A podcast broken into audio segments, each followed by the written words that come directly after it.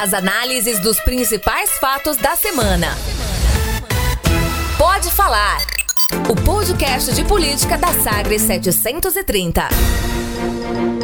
Olá, eu sou Cileide Alves, jornalista, co-apresentadora do Manhã Sagres e este é o Pode Falar, o primeiro podcast de política de Goiás que analisa os fatos mais importantes da semana. Hoje, na edição número 57. Aqui comigo, o jornalista Rubens Salomão, apresentador do Manhã Sagres, voltando das férias. Curtas, mas férias. Seja bem-vindo, Rubens. Ah, curtas, mas bem curtidas. Oh, boa. Tô de volta mais uma vez aqui ao Pode Falar. Um prazer sempre conversar com todo mundo que acompanha a gente as plataformas todas aqui da Sagres. E que semana quente na política, né? Temos muita coisa para falar.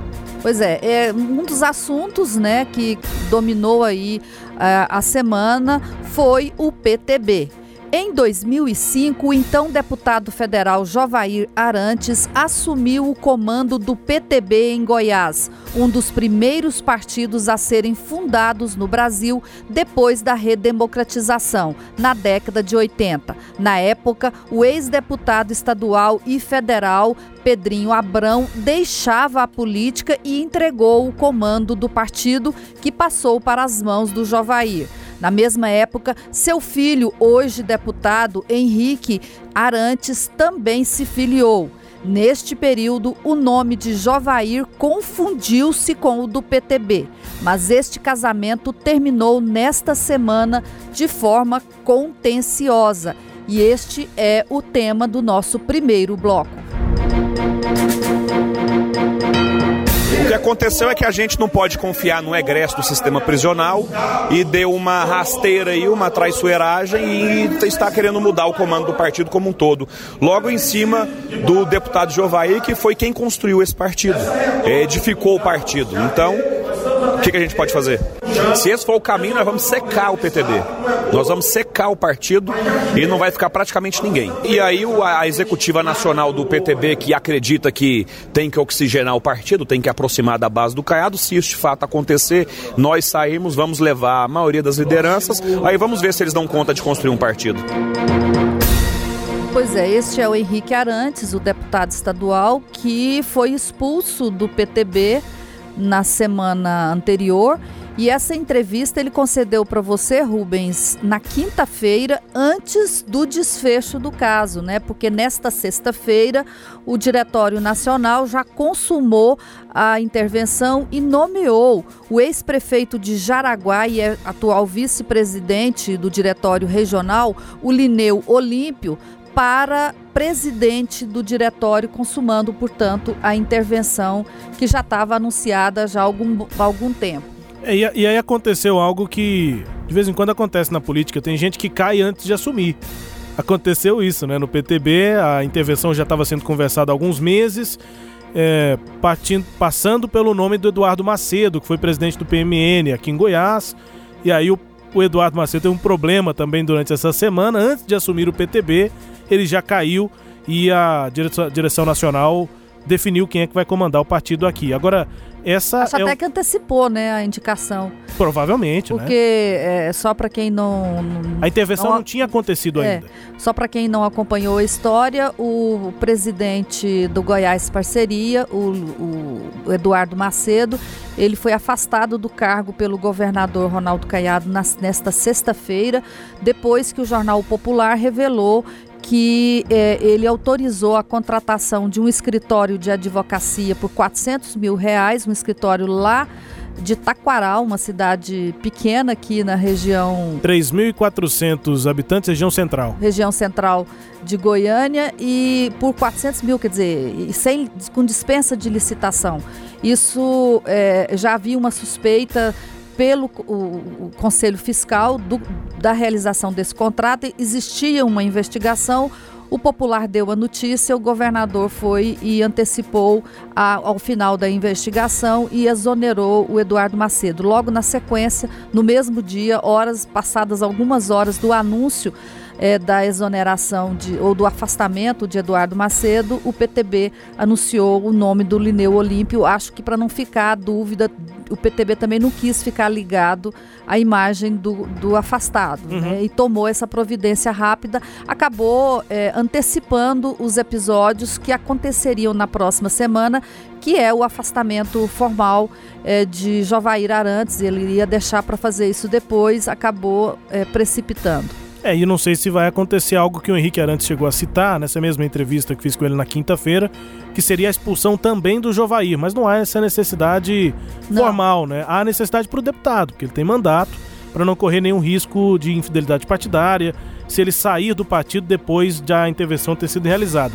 O Jovair não tem essa necessidade de expulsão, o fato é que eles migram para o MDB. E aí, na minha visão, seria de processo é, mostra dois pontos importantes a estruturação que vai acontecendo de um partido importante da oposição a Ronaldo Caiado, que é o MDB, que é liderado pelo ex-deputado federal Daniel Vilela. E o, a família Arantes vai levar uma base para o MDB. E aí algo a, a, a se analisar é a identidade desse MDB, que ao mesmo tempo que tem uma das principais lideranças da oposição ao Caiado que é o Daniel Vilela, tem o líder do governo na Assembleia, que é o Bruno Peixoto, o mesmo partido. Dois extremos, né? Dentro do mesmo partido, e agora o Henrique Arantes promete ser uma voz de oposição na Assembleia Legislativa dentro do MDB, porque são, vão ser quatro deputados.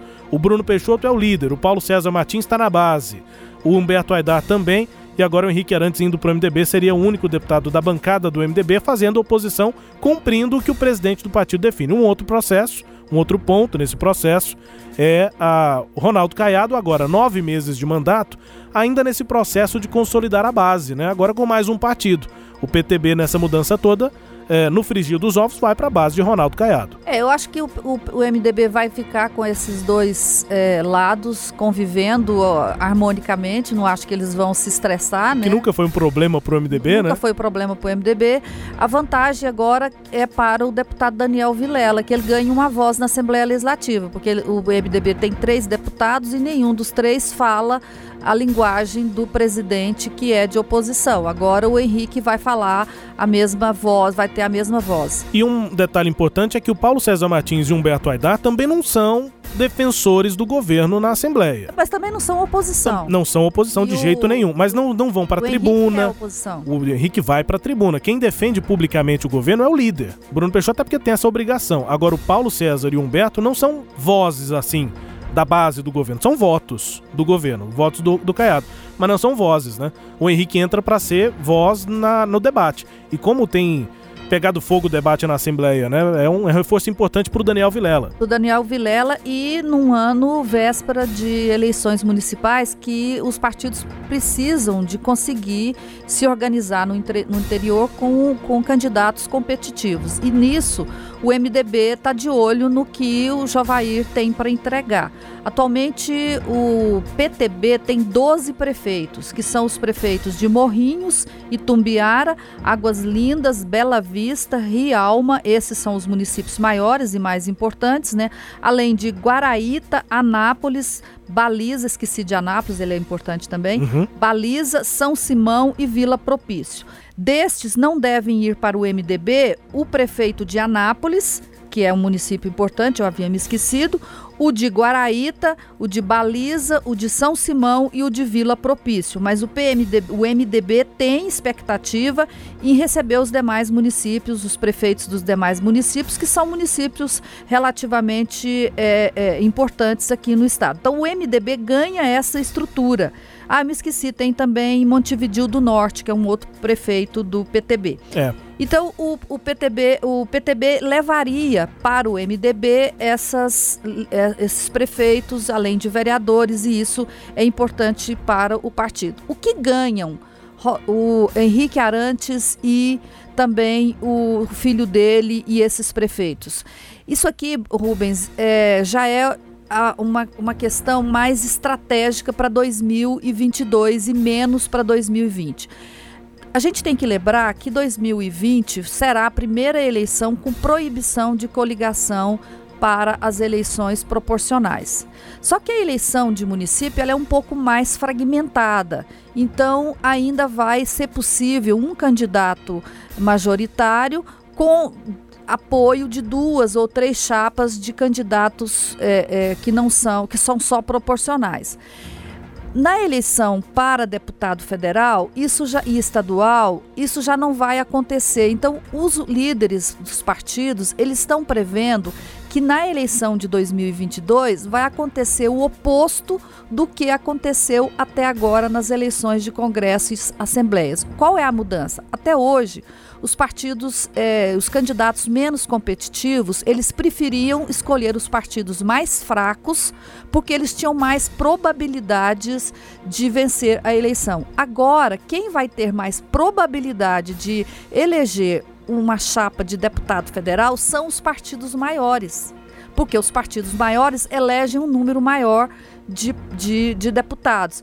Então, se você pegar uma chapa, por exemplo, que tem um único candidato competitivo, como o PTB com, com Jair Arantes, os demais candidatos vão pensar o seguinte: para que, que eu vou para o PTB se lá quem tem chance de eleger é só o Javair Arantes? Uhum. É, esse, é, alguns outros exemplos foram citados essa semana, Cireide. Magda Mofato no PR, PR. O, o, João Campos, que hoje está no PRB. PRB. O, os dois partidos não são partidos pequenos, assim, nanicos. Mas se for pensar na chapa para deputado federal, não tem. Fica... Não tem chapas é. com, com, como se diz, capilaridade no Estado. Não tem nomes que vão ter votos, assim, digamos, candidatos a, a, deputado federal que vão ter 10, 15, 20 mil votos pelo Estado. São partidos que não vão ter, diferente do PSDB, diferente do MDB, é, partidos que aí sim têm nomes mais relevantes que não vão fazer 50, 60 mil votos, mas vão ter 10, 15 mil votos. São aquela chapa que se diz tem rabo. Esses partidos têm o PR, o PRB, o PP, né, o Partido Progressista lá, que tem o, o Alexandre Baldi e o Adriano Baldi. Tirando o Baldi, não tem mais nenhum não sobrenome tem, no partido. Não tem. Quer dizer, é. e aí o PP, no modelo atual, o PP com a, a, os votos do líder, de, do, do, principal candidato e, a, e os pequenos votos dos outros candidatos, soma, faz quociente, elege um, elege às vezes é. dois, né?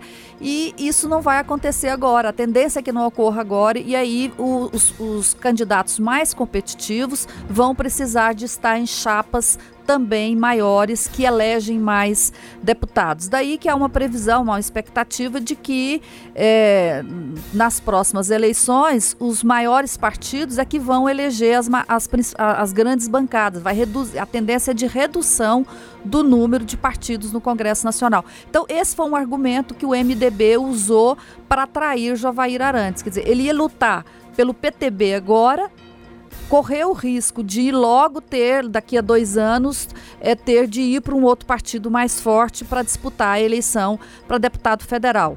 Então era melhor ele vir agora, né? E aí o, o MDB ganha com esse, com esse grupo, o, o MDB também é, tá, tá numa situação que precisa de crescer, ele exatamente pelos mesmos motivos, ele tem que continuar atraente para as eleições de 2022 e para as eleições de 2020 e, e para estar atraente ele tem que ter lideranças fortes. Então, é, eu acho que aconteceu aí o encontro de dois momentos desses dois grupos políticos. O momento do MDB de ter de, de um partido que tem capilaridade e que é grande, mas que está enfraquecido do ponto de vista de lideranças, e o momento do Jovair Arantes, que tem uma, um grupo político razoável e precisa de um partido forte para dar guarida a esse grupo. Então, acho que esse encontro aí ó, possibilitou essa, essa escolha do MDB. O, o assunto, o acordo está feito só que o, existe um ritual, né? Os partidos fazem, os líderes políticos têm todo um ritual para fazer. E nesse ritual, o, os antigos ou os atuais líderes do PTB, que estão perdendo o, o, cargo nessa semana, eles vão fazer um encontro na segunda-feira dos prefeitos, do Henrique Arantes, de vereadores. Candidatos a prefeito? Candidatos a prefeito. Pré-candidatos hoje, Lideranças, né? Lideranças, de um modo geral, eles uhum. vão se encontrar nesta segunda-feira para fazer uma, uma discussão. Na realidade, é o ritual mesmo. É, o é Jovair e o fazer Henrique... a transição é, de, o... de, de, de, de, partido. Os dois, ao longo dessa semana, as coisas foram sendo confirmadas, né? Eles conversaram por telefone com muitas dessas lideranças, mas tem esses, tem esses procedimentos que você está citando, né, Celede? É importante trazer as lideranças para Goiânia, conversar com eles pessoalmente, contar, mostrar, contar a história. É, mostrar força, agregar, é. a, agregar as pessoas, né? E aí tem uma expectativa para meados de outubro para a realização de um evento no diretório do MDB aqui em Goiânia para oficializar a filiação de Jovair, de Henrique e de principalmente esses prefeitos. É, e aí, só fazendo uma leitura rápida aqui, Celede, dessa lista de prefeituras que você citou, entre algumas dessas prefeituras, o MDB de fato ganha prefeituras importantes. A Águas Lindas é uma prefeitura bastante relevante é. na, no entorno do Distrito a Federal. Cidade é relevante. A liderança de Hildo do Candango é relevante. O prefeito é isso, é um prefeito que tem uma liderança grande na região, ele é presidente da Associação é, dos Municípios do entorno, então ele é uma liderança expressiva. Rialma também é uma cidade importante, São Simão também, claro que não e, na mesma proporção é. de Águas Lindas, mas são. E o prefeito de Rialma bem avaliado, então Sim. vem um prefeito com força né, eleitoral lá. E daí vem a minha avaliação da última cidade que eu quero citar aqui, claro, a gente vai falar de Anápolis, mas Itumbiara. O prefeito Zé Antônio foi eleito em 2016 depois da morte não do, tá bem avaliado. do Zé Gomes e não está nada bem avaliado. Próprios PTBistas sabem disso. Não está sendo feita uma gestão é, que agrade a população. Então é, é, é, uma adesão que faz número político, mas pensando efetivamente, tentando, tentando assim, qualitativamente, não é uma filiação que vá trazer perspectiva de uma prefeitura importante para o MDB a partir de 2021. É. Não é um prefeito que tem uma boa situação para reeleição. Tem um ano e meio pela frente e tal, mas é, é uma situação complicada hoje. A do Zé Antônio é, foi um deputado jovem, né? Muito novo, o Zé Antônio, sobrinho do, do Zé Gomes, que faleceu naquela campanha de 2016 depois de um atentado terrível, né? Mas enfim, a gestão dele não é boa. E Anápolis, né? Roberto Naves tem uma gestão que não é tão desgastada, também não está chamando, não, não, não, não é uma gestão que a olhos vistos faz uma das melhores gestões do Estado. É, mas ele está tentando mas, se recuperar. Isso, com obras, né? Ele está lançando obras, tem lançado alguns programas sociais para tentar atender bairros mais periféricos de Anápolis, né? Anápolis, Anápolis se tornou uma cidade muito grande e a prefeitura tem que dar conta de muitas demandas e uh, a tendência é de que mesmo o Roberto Naves seja uma perda do, do PTB. Ele vai ficar sem partido durante um tempo, já tem uma conversa com Alexandre Baldi para ir para o PP, para o Partido Progressista. A expectativa é de que ele ainda espere um pouco, fique sem partido. O prefeito não tem essa pressa para se filiar, só tem o prazo de seis meses antes da eleição. Então, provavelmente em 2020 é que a gente vai ver uma decisão mesmo sendo tomada pelo Roberto Naves. Aí a terceira maior cidade do estado, né? aí nós vamos estar com o olho bem aberto. Agora, a proposta que você falou, Cireide, esse encontro de interesses né, entre o MDB e a família Arantes, que está saindo do PTB, para resumir, é a limonada que o Daniel Vilela ofereceu para o Jovair e para o Henrique diante do limão do que limão, eles encontraram. É. Foi perder um partido que eles controlavam desde 14 muito anos. tempo. 14 anos, que é o número do partido. É, coincidente. Se for ver o número de telefone do, do Henrique Arantes, o final é 1414. E do Jovair também. Do Jovair também. É, agora sim, é importante só relembrar que já havia um clima de tensão entre Jovair Arantes e o presidente do PTB, o Roberto Jefferson. Há cerca de três anos, o, o Jovair Arantes uniu-se ao presidente do PTB de São Paulo, Campos Machado, e eles fizeram um trabalho no país todo aí, nos diretórios regionais, para tentar tirar o Roberto Jefferson da presidência do PTB. Não conseguiram. Segundo as informações que a gente apurou, né, um dos motivos é que o, o, o Jefferson comanda todos os cargos. Ele aparelhou, tem, né? Aparelhou. A filha dele foi deputada, aí ele tem irmão, ele tem sobrinho, ele tem gente da, da, da estrutura dele, de ligados a ele na estrutura do PSD, do, do PTB. Com isso, dificulta tomar o partido dele. É, até uma frase que a gente ouviu, você e eu ouviu, e eu achei muito interessante, que a coisa mais difícil que tem é tomar um partido do, do dono. É. Não devia ser, porque o partido devia ser democrático, né? Mas não é bem assim. Então, Roberto Jefferson domina o PTB, é dele, e isso está mais do que comprovado, porque se Jovair Arantes, que foi líder do partido, que foi uma, uma liderança muito é, importante, com comandou o, o, a, o, partido dentro do Congresso Nacional por cerca de três anos, né, de 2015 até o ano passado, se ele não conseguiu enfrentar o Roberto Jefferson, dificilmente outro vai conseguir. Só que isso traz consequência, o PTB vai diminuir. E nas eleições de 2022, quando ele vai precisar de ser um partido forte, aí o Roberto Jefferson vai ter que se dar com isso, é. né? No dia lá na quinta-feira, Uh, quando ficou pública a expulsão e esse processo todo de, de saída da família Arantes do PTB, o Henrique Arantes me, me falou o seguinte ali, fora da gravação, mas ele falou de forma aberta ali para quem ouvia. É mais fácil ganhar uma eleição no Sintego do que no PTB Nacional. Oh. Imagina só o que seria ganhar uma eleição no Sintego, quanto é complicado fazer articulação com uma categoria Não, como grupo, efervescente como tá lá, é. O grupo que comanda o Sintego está lá há mais de 30 anos. Né? Exatamente. Né? Ieda Leal, depois a Bia de Lima, enfim, comparação rápida para quem está acompanhando a política aqui em, em Goiás. Seria de um tema que eu acho que ainda dá o que falar. Rapidamente, o outro ponto que eu citei, consolidação da base de Ronaldo Caiado. O PTB agora está na base de Ronaldo Caiado, mas é um partido que vai ser praticamente construído do zero. A saída da família Arantes é uma, é. uma, construção do zero de um partido que é tradicional, mas a partir de agora a gente tem que olhar para o PTB com outros olhos, com outro, com outro momento político. Ele já não tem uma base é, sólida pelo Estado. É, para usar uma expressão do deputado Henrique Arantes, ele é um partido seco agora. É, secou. Ele secou o PTB. E assim nós terminamos este primeiro bloco. segundo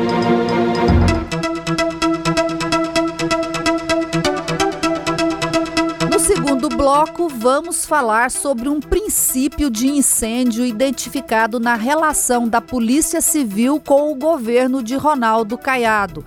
Conta essa história para nós, Rubens. Pois é, Sileide, é uma rixa histórica aqui no estado de Goiás, né? Entre Polícia Civil e Polícia Militar. Princípio de incêndio na área de segurança pública. Um atendimento desigual às categorias causa muita insatisfação na Polícia Civil. Venho aqui agradecer o nosso governador, Dr. Ronaldo Caiado, que após requisição dos nossos novos deputados e também das associações, autorizou o comando a incrementar 30% nas promoções das praças que ocorrerão dia 21 de setembro. Isso é fruto do reconhecimento do governo do Estado é, às ações praticadas pela Polícia Militar, aqueles que fazem a diferença no dia a dia na segurança pública do nosso Estado. Nós acabamos de ouvir aí, Sileide, quem nos acompanha, o comandante-geral da Polícia Militar aqui no estado de Goiás, o coronel Renato Brum. E esse, esse é um trecho de um vídeo, a abertura de um vídeo que foi publicado pela própria Polícia Militar. O comandante-geral estava no centro da imagem, ao lado dele, os deputados Major Araújo e Coronel Adailton. São os dois deputados que representam a Polícia Militar na Assembleia Legislativa. O Coronel Adailton é da oposição, ou era. Eu explico isso daqui a pouco. Mas esse vídeo ele rodou bastante nas redes sociais, nos grupos aí de policiais militares que comemoram a promoção dos praças, que de fato foi incrementado em 30% depois do pedido desses dois deputados, mas também rodou muito nos grupos dos policiais civis por conta desse, desse, desses, dessas últimas palavras aqui do coronel Renato Brum, o governador atendendo a polícia militar, que são os que fazem a diferença na segurança pública do estado de Goiás. Aí os policiais civis perceberam e falaram: olha, mas nós também fazemos a diferença na segurança pública de Goiás. E aí vem esse, esse princípio de incêndio que você citou, Sileide, porque o clima voltou a ficar pesado nessa eterna rixa entre Polícia Civil e Polícia Militar, exatamente por conta dessa, desse sentimento dos policiais civis, delegados, agentes, de que não estão sendo atendidos pelo governo, enquanto que a Polícia Militar está sendo bem atendida. Pois é, imagino que deve ter um outro desconforto aí, porque aparecem dois deputados estaduais ao lado do policial e há também na Assembleia três delegados que também são deputados estaduais, né? Exatamente, tem essa questão de bancadas, né? A bancada de segurança tem policiais militares, Coronel Adailton e Major Araújo, tem o delegado, os delegados, são todos delegados, Eduardo Prado, o Edu, é, Humberto Teófilo. O Eduardo Prado, Humberto Teófilo e a Adriana Cosse. Bom, e, e, a Polícia Civil está com esse sentimento de que não está sendo atendida é, e que a Polícia Militar está sendo bastante atendida, né? Ah, eles avaliam que houve a promoção para oficiais no mês de julho para a Polícia Militar houve a convocação de concursados do concurso de 2012 para a Polícia Militar e tem concursados, não só concursados, mas já formados no curso da Polícia Civil para delegados que também não foram chamados pelo governador. Essa foi uma pauta que virou pública até no primeiro semestre. Deputados que representam esses que eu citei, representam a Polícia Civil, trataram isso internamente é. com o governador. Aí chegaram a apresentar um requerimento no plenário por pressão da categoria e não tiveram resposta do governador. E vai ter promoção depois da promoção de oficiais em julho Neste sábado, nós estamos gravando o programa na sexta-feira. Amanhã, sábado, dia 21, como citou aqui o Renato Brum, tem promoção de praças, incrementada inclusive em 30% depois do pedido dos deputados Major Araújo e Coronel Adailton. Aí a Polícia Civil ficou bastante insatisfeita, Sileide. É, e aí vale lembrar que são tem 110 vagas, né, para delegado de polícia que o, o, já foi realizado o concurso para essas vagas, os, os, candidatos aprovados, eles fizeram o treinamento lá na Academia de Polícia, formaram-se agora no início de agosto, estão prontos para serem é, é, contratados, mas o governador não contratou, está alegando que é problema fiscal, o governo, o estado de Goiás já estourou 50% do limite da lei de responsabilidade fiscal com gasto de pessoal, esse é um problema que o estado tem, e o governador não contrata, só que é, do outro lado nós temos 176 cidades né, das 200, dos 227 municípios goianos. 246 100, 246 municípios, né? municípios goianos sem delegado de polícia. Isso representa 70%.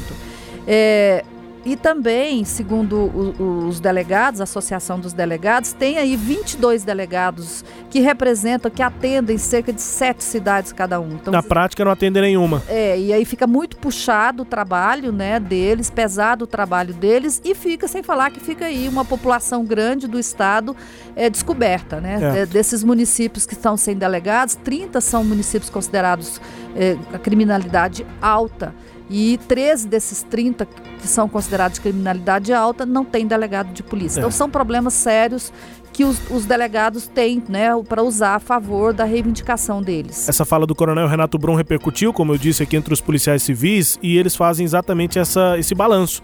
Olha, nós já fizemos operação contra tráfico de drogas, teve avião aí de traficantes presos aqui, apreendido em Goiás. É, nessa semana agora, uma operação importante contra um, um, homem que é considerado um dos maiores estupradores do Brasil. Né? Então a Polícia Civil, os delegados observam, sabem do trabalho que prestam e não vem uma um, um, respaldo, um atendimento por parte do governo, com demandas que são muito semelhantes às demandas da Polícia Militar, Sileide. E a gente percebe assim que o governador tem realmente um, um, uma paixão maior pela Polícia Militar. Observa como ele vai em eventos de militares. Ele está o tempo todo cercado por militares, participando de eventos, de formatura. Ah, hoje mesmo, nessa sexta-feira, tem um evento, é nos bombeiros, né? Uhum. Mas é um evento militar. ligado ao setor militar. Então ele realmente tem essa quedinha, eu acho, pelos militares. É, acompanhando já prevendo aqui próximos capítulos dessa é, insatisfação na Polícia Civil, a rixa né, entre PMs e policiais civis. Esses deputados que são da base, Eduardo Prado, Humberto Teófilo, estão tentando segurar a categoria. Alguns delegados chegam a citar indicativo de greve, mas isso ainda é uma iniciativa tímida, né, digamos assim, entre os policiais civis e os deputados estão esperando ainda, eles não estão tratando isso publicamente, essas informações aqui de insatisfação são informações de bastidores, os deputados ainda não tratam isso claramente, eles querem ainda na próxima semana fazer novas reuniões com o governador e dizer, olha, tá difícil segurar a categoria. Tem gente falando de greve. É tímido? É, mas é melhor a gente não ficar correndo esse tipo de risco, né? Então os deputados ainda buscam essa conversa com o governador, mas entendem que é um processo desgastante, eles não estão lá muito dispostos a assumir esse desgaste, Sileide. Encerrado este bloco, vamos agora para o quadro Língua Solta, com a música tema Mundo Melhor, da primeira banda goiana de rock, o Língua Solta.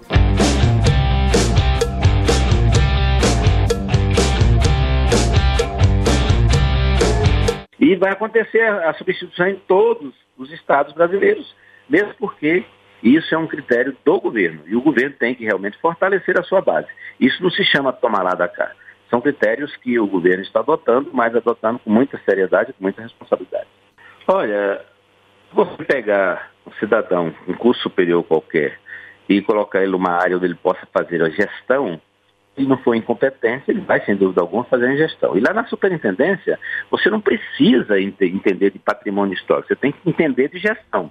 Ele está indo para lá para fazer uma gestão. Este é o deputado federal professor Alcides, do PP, que provocou polêmica nesta semana ao indicar um advogado que trabalha com ele na faculdade dele, é professor, foi assessor de Magda Mofato, trabalhou com o partido, zero experiência em patrimônio público, mas foi nomeado para ser superintendente do IFAM né, que cuida de patrimônio histórico. O deputado disse aí que não precisa de ter especialização para cuidar do assunto, Rubens. Eita, língua solta do professor Alcides, hein? Pois Meu é. Deus do céu, em dois trechos aqui, né, que a gente ouviu da entrevista que ele concedeu aqui à Sagres. Primeiro ele fala assim: olha, o, o governo, essas são indicações assim que passam pelo governo federal, passam pelo presidente, e o presidente precisa fortalecer a sua base. Mas isso não é tomar lá da cá. Ora, para fortalecer base, indicando cargo, isso é exatamente toma lá da cá, deputado. Não dá para dizer uma coisa negando a mesma coisa. E essa de que para ser superintendente do IFAM, um órgão com a importância que tem, não precisa saber nada sobre patrimônio histórico. Não dá, não dá. É. E teve um ouvinte nosso que fez uma observação bastante interessante. Bom, se é para fazer gestão, que contrate um administrador e não um advogado. Advogado não administra. É melhor ainda, né? Porque aí o administrador já é, já é, é treinado para isso. Para né, fazer gestão, né? Exatamente. É, língua Bom. solta tem e o professor Alcides também. E, Sileide, se você me permite, vamos fazer uma extensão do Língua Solta nessa edição? Vamos lá. Então vamos. Chaneri, é. o, o João disse que quinta-feira não vai buscar o dinheiro. Né? Eu já sabe. Já está sabendo. O problema é o dele. Agora eu vou viajar, você, encarrega de fazer o meu, não, para poder guardar no bar da cama sua, não. Wallace, eu. Tem coragem não? Tem uma conta trazer pra jogar, não? Não, pra não pode conta não. Não pode conta não, pai. Dessa uma conta é um crime. Não, pai, nem pensar. Você contextualiza, Sileide, mas o, quem está nos acompanhando pelas plataformas aí, volta um pouquinho. A cada momento que você ouvir esse áudio, vai ter coisa nova. Mas um fala pro outro assim: você não se encarrega de trazer o meu, não? Põe embaixo da cama sua. Tem coragem, não? pois é, esse daí é o Dercy Francisco Pereira, vereador de Araguapaz, pedindo para o colega dele, o Frederico Antônio Monteiro, trazer um dinheiro supostamente de uma propina e guardar debaixo do colchão. Só que eu não tenho coragem, não. Tô fora, viu, Rubens? não tem coragem também, não, Silente. Eu vou embora. Vambora. Termina aqui o Pode Falar, o primeiro podcast de análise política de Goiás, comigo e Rubens Salomão. Tchau, Rubens. Tchau, Silente. Tchau, pessoal. Até a próxima. Você ouviu? Pode falar. O podcast de política da Sagres 730. Uma análise de credibilidade a cada edição.